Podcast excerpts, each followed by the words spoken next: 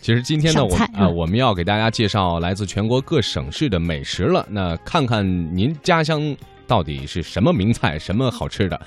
中国有句话说啊，叫“民以食为天”。那么今天的中国传奇节目，大家呢就来一起尝一尝各地的特色美食。嗯呃，先要说说的是这个天津的狗不理包子啊哎。呃，狗不理包子呢，创始于清朝的末期，因为店主高贵友的乳名儿，哎，小名叫狗不理嗯啊、扬名。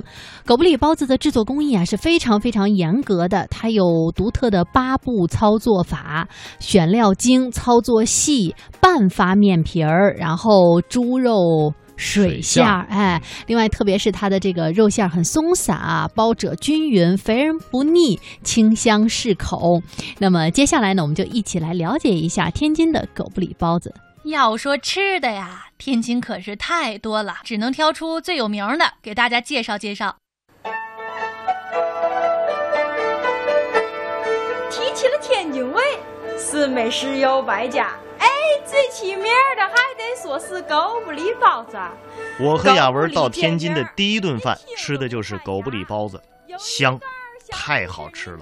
哎呀，现在想起来都流口水。那是，天津的许多小吃啊，通常都有一段创业的传奇和故事。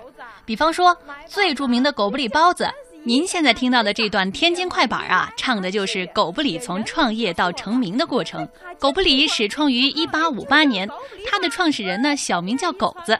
当时呢，狗子开了一家包子铺，由于生意十分兴隆，狗子忙得也顾不上说话了。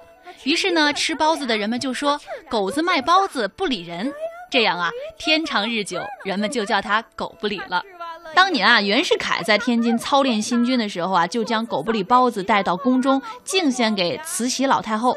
哎，老佛爷吃完包子以后，龙颜大悦说：“山中走兽云中雁，腹地牛羊海底鲜，不及狗不理相宜，食之长寿也。”从此呢，狗不理就名声大振了。狗不理包子，它究竟好在哪儿？好就好在做工精细，从不掺假。包皮儿大馅儿十八个褶儿，就像一朵花，这是形容包子。说这姑娘长得美，就像一朵花，您可千万别说这位姑娘长得天津小吃啊有三绝：狗不理包子、桂发祥麻花、耳朵眼炸糕。在天津啊，要想吃到这些名小吃，一点儿都不难，连锁店开的到处都是。不过最集中的还是要数南市食品街了。嗯，不仅告诉大家了这个狗不理包子的一些故事啊，同时还告诉您到天津要想吃到小吃，在南市食品街是一个不错的选择。没错，除了包子之外，还有麻花供大家选择啊。那接下来呢，我们来说一说昨天给大家提到的来自山西的平遥牛肉。那平遥牛肉呢，是山西晋中地区平遥县的汉族传统名菜了，传统制作工艺独特，从这个生牛屠宰、生肉。这个切割，还有腌制、锅煮等操作程序和操作方法，到用盐用水，以至于加工的节气时令等等，都是十分十分的讲究的。所产的牛肉呢，色泽红润，肉质鲜嫩，肥而不腻，瘦而不柴，可谓是醇香可口，营养丰富。那接下来呢，我们就跟随音响来了解一下。早在来平遥之前，我对平遥最熟悉的就是平遥的牛肉了。就爱吃。哎哎，今天自己来这里啊，怎么我也得尝尝这地道的平遥牛肉。平遥牛肉它为什么这么有名啊？我知道它源自一首山西民歌。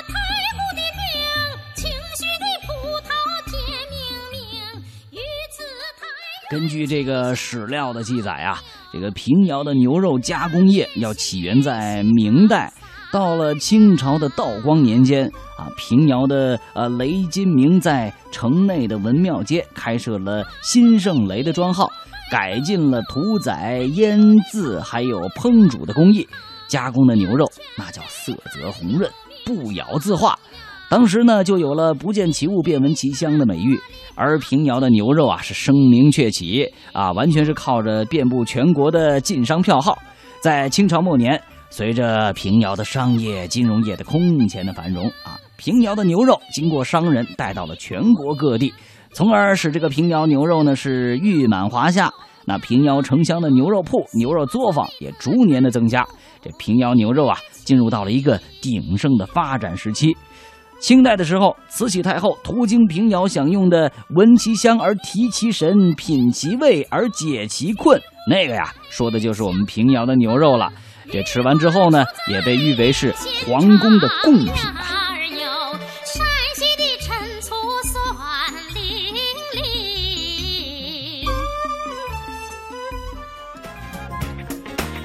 嗯，那接下来呢，我们要一起到黑龙江啊，我们来感受一下朝鲜冷面。哎，呃，在这个炎热的夏季啊，应该说，如果给大家推荐一款这个地方美食，那真的是朝鲜冷面是必然在这个当中的啊。嗯，吃完了之后，你会觉得非常非常的舒服啊，爽口。没错，呃，据民间传说呀，说这一天呢，这个在朝鲜族有正月初四中午或者过生日的时候吃冷面的说法。那这一天呢，吃了细长的冷面就会长。命百岁，命大福大，所以啊，冷面呢又叫做长寿面。那接下来呢，我们就一起来了解一下。千百年来，朝鲜族人民生活在朝鲜半岛及其周边地区，其饮食习惯和饮食风俗有着鲜明的地域特色。朝鲜半岛气候温和，多山地，三面靠海，山地长有丰富的野菜和各种飞禽走兽。海域盛产各种鱼类、贝类和藻类，而其口味又以辣、甜、酸、淡为特点，不喜欢吃油腻或过咸的食品。冷面是朝鲜族冷食之首。冷面一词最早出现在二百多年前的朝鲜王朝时期，洪熙墨所著《东国碎石记》中，用荞麦面陈芡、居松居和猪肉，名曰冷面。意思是说，把荞麦面条放入萝卜泡菜或白菜泡菜里，再放上猪肉片就是冷面了。冷面有七分汤三分面的说法，很讲究的是汤的味道。冷面汤用牛肉或鸡肉凉汤制作，汤的调料非常丰富，有鸡肉丝、鸡肉丸、牛肉片、苹果片、鸡蛋丝、芝麻。香油、辣椒面和白糖、白醋等等，具有凉爽、甘甜、开胃的特点。冷面虽然是冷食，但是朝鲜族一年四季都爱吃。朝鲜族每到正月初四的中午时，还有全家人一起吃冷面的习俗。传说这一天吃冷面就可以长命百岁，所以冷面又被称为长寿面。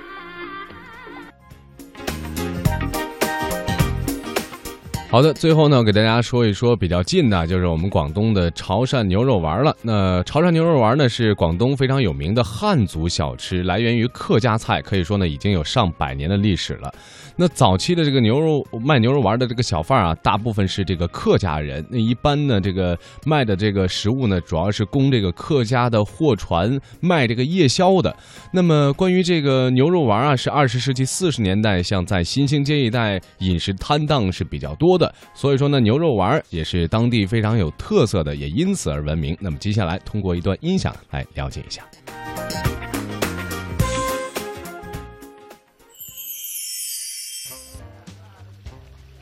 潮汕牛肉丸呢是来源于客家菜，早期卖牛肉丸的小贩大部分是客家人，他们挑着小担在汕头市挨街串巷叫卖，尤其晚上，在韩堤路八角亭到公园后面的韩江一带，常有穿梭小舟，船头挂着一盏小灯，专为停泊在那里的客家货船供卖夜宵，专卖牛肉丸汤。二十世纪四十年代的新兴街一带饮食摊档非常的多，以罗锦章制作的牛肉丸最具特色而闻名。正宗的潮汕牛肉丸大小就像乒乓球，据说好的牛肉丸能弹起来高过一人的高度。在周星驰的电影《食神》里面，香港的撒尿牛丸还能当乒乓球来打。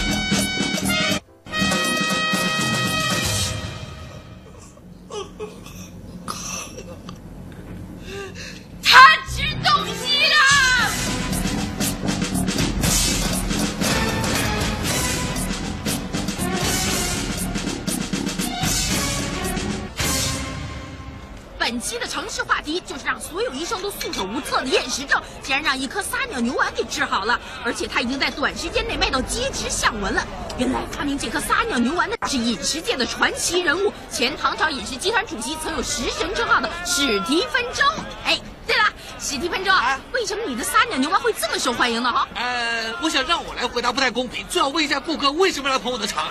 哎，小兄弟，你为什么喜欢吃撒尿牛丸呢？啊，自从我吃了撒尿牛丸之后呢，头脑都变得灵活了好多，每次考试都得一百分呢。哇，真的那么厉害啊？哦，我吃完以后更美了。我吃了之后明显的高了，人也壮了，自信心又回到了我身边。呀吼！哎，你这次重出江湖呢，有没有想东山再起？东山再起。那你可不可以总结一下撒尿牛丸的成功秘诀呢？很简单，好吃、新奇又好玩。好玩？怎么好玩啊？哼。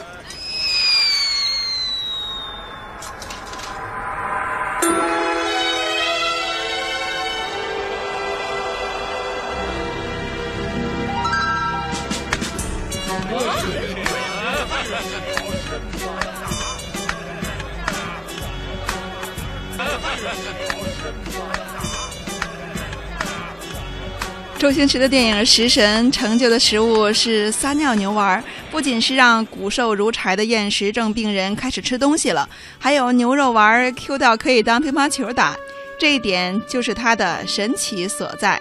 于是你没有发现吗？电影播出之后，在全国各地都有出售撒尿牛丸的，成了一种小吃。香港的撒尿牛丸就火了一把。牛肉丸作为著名的潮汕小吃，在汕头已经有几百年的历史了。我和两位汕头的朋友在餐桌上一边品尝牛肉丸，一边聊了起来。两个铁制的那个锤子，嗯，铁的，嗯，然后这样打，把那个肉一块块肉打打打打到那肉全都烂了，这样打，所以它会很很筋道，弹性很好，嗯嗯嗯。其实现在绝大部分做不到，少数的店才能做得到，那个成本太高了。现在都用机器打，现在那样维持不了。如果每天光靠人工打的话，维持不下去。那个人工的这个打有什么差别吗？机器的就没有它弹性那么好。反正手工做的肯定是比机器的好。所有的那些东西，所有的那些食食。很关键的一点就是咱们肌肉纤维里头嘛，牛肉的肌肉纤维里头啊，你经过手工的捶打呢，捶打呢，它是烂而不断。嗯。嗯。但是你那个机器呢，一搅啊。那个肉就全给把那纤维都断，那个啥都给搅断了。它的那个就是，其实你就是那个吃那个肉碎、肉末的的一个制成品。嗯，但它那个没有弹性，它是一大团肉给你搅成那个像酱一样，但实际上它里面那个呃该连着的筋啊那个什么的还连着的，所以这个是区别很大。我们的牛牛肉丸以前有个说法嘛，就做得好的牛牛肉丸像个乒乓球一样，你往地上一扔，它弹起来了。嗯。对我记得有这样的说法，有是贺贺龙贺龙元帅来潮汕的时候，潮汕的有有真有其事的，他来潮汕的时候，然后去吃这个牛肉丸，然后那个呃那个厨师就当场演示给他看嘛，就这样到地上弹弹起来了，他觉得很很新奇，觉得怎么这东西能够弹性这么好。关于潮汕牛肉丸的弹性，真的有很多人感兴趣。下面我们就来听一段网友拍摄的视频录音。哎，它真的能弹起来，它弹飞了，你看。哎，好玩好玩，它居然真的能够弹起来！哇，这牛肉丸实在是太神奇了。哎，它这么好的弹性，到底是怎么做出来的呢？制作让人叫绝的潮州牛肉丸，关键就在“功夫”二字。潮州牛肉丸是怎样花功夫的呢？您仔细看看吧。首先，潮州牛肉丸的选料一定要选用新鲜牛腿肉，这样才能保证做出的牛肉丸先天弹性好。切成大片之后，接着就是最关键的一步，用力捶打牛肉。捶打牛肉是很讲究的，师傅会用潮州人自制的两条铁棒，始终保持与案板平行的姿势，不停的捶打。哇，这个怎么这么重？我都要摇晃摇欲坠五斤重啊！这两条腿五斤重。五斤重啊！这两条。哦天哪！哎哎呦，好艰难！我不行，你不行，我来了，我来了。咱们这样敲啊，这么累哈。它切碎了嘛，然后咱们再这样子敲，那不是更省时省力吗？不行，这个传统的做法，潮州传统做法就是打整块牛肉，这样慢慢来打，打碎了它才会脆。哦。像这样一块肉，师傅至少要捶打三十分钟以上，功夫实在了得呀。经过千锤百炼，牛肉变成了富有胶质的肉泥。这时加入一些盐、味精、淀粉和水，还得继续捶打。那什么时候算是告一段落呢？瞧，就像这样，直到用手抓起肉浆不掉为止。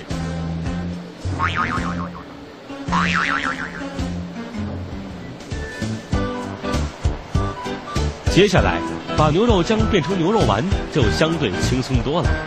把牛肉浆抓在掌心里，然后用力握紧拳，把丸子从拇指和食指弯曲的缝隙中挤出来，再用勺子把丸子挖出来，迅速放入冷水中。瞧，牛肉丸就这样成型了。想不到啊，这小小的牛肉丸制作工序居然是这么的精细和讲究。哎。在了解了这个制作工序以后呢，我觉得这个牛肉丸呐，那个味道是更上。让快乐，It's just around you, just around me，酸甜苦辣尝了再说，Yeah。让自由，It's just around you, just around me，喜乐哀愁，哀愁。It's just around you, just around me。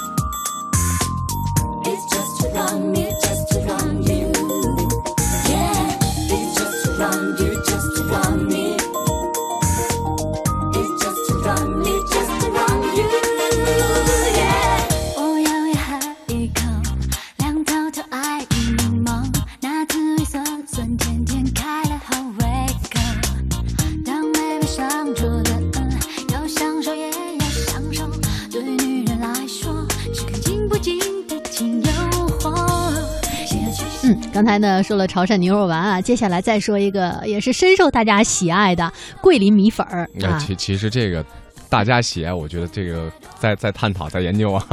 反正我是觉得偶尔会去吃这个东西，因为还是可能觉得有这个季节啊，包括气候的原因，可能呃我们北方人比较多啊，我们呃这这这个我们单位我们部门的北方人啊，就觉得可能吃这东西不是说经常去吃的，但是说我还是比较喜欢吃桂林米粉，它里面那么配菜的。嗯，那说到它的这个桂林米粉的独特独特性，为什么能够吸引人啊？我觉得除了这个风味之外啊，它的做工是其实非常考究的。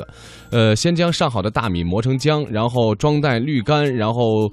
端成这个粉团煮熟之后啊，压榨成圆根儿或者是片状的，也就成型了。